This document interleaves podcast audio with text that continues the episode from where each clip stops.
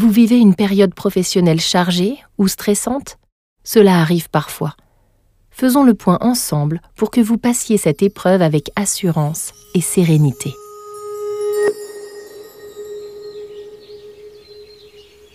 Ne vous méprenez pas, la cigarette sape la capacité de concentration des fumeurs et mine leur confiance en eux.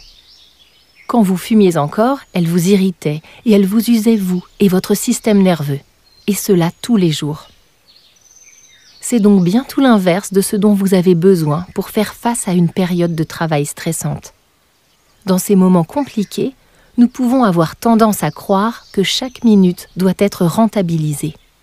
Cette attitude est souvent contre-productive parce qu'elle peut vous faire surchauffer et donc vous pousser à agir bêtement. Je vous invite plutôt à vous ménager et à calmer cette surchauffe. L'expression avoir la tête froide ne vient pas de nulle part. Continuez à prendre des pauses. Vous pouvez très bien le faire sans cigarette. Profitez de l'air frais. Respirez. accordez-vous régulièrement du temps pour prendre du recul. Foncer tête baissée n'a jamais été la bonne solution.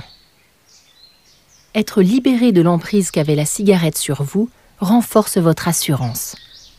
Vous êtes en train de réapprendre à ne plus systématiquement vous reporter sur la cigarette pour faire face à ces moments compliqués.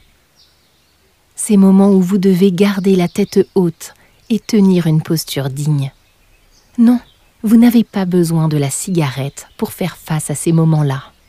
Soyez fiers de vous. Vous avez vaincu votre addiction. Vous serez par conséquent assez fort ou assez forte pour dépasser ces périodes compliquées. Être fort ne signifie pas être infaillible. Parfois vos nerfs craqueront peut-être, vous pourrez aussi douter ponctuellement.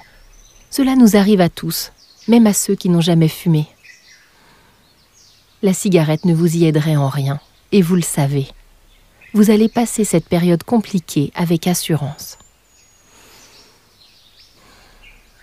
Je vous souhaite bon courage, tout en étant persuadé que vous allez très bien vous débrouiller. D'ailleurs, vous pouvez écouter l'épisode SOS sur la gestion de vos émotions. Cela vous aidera.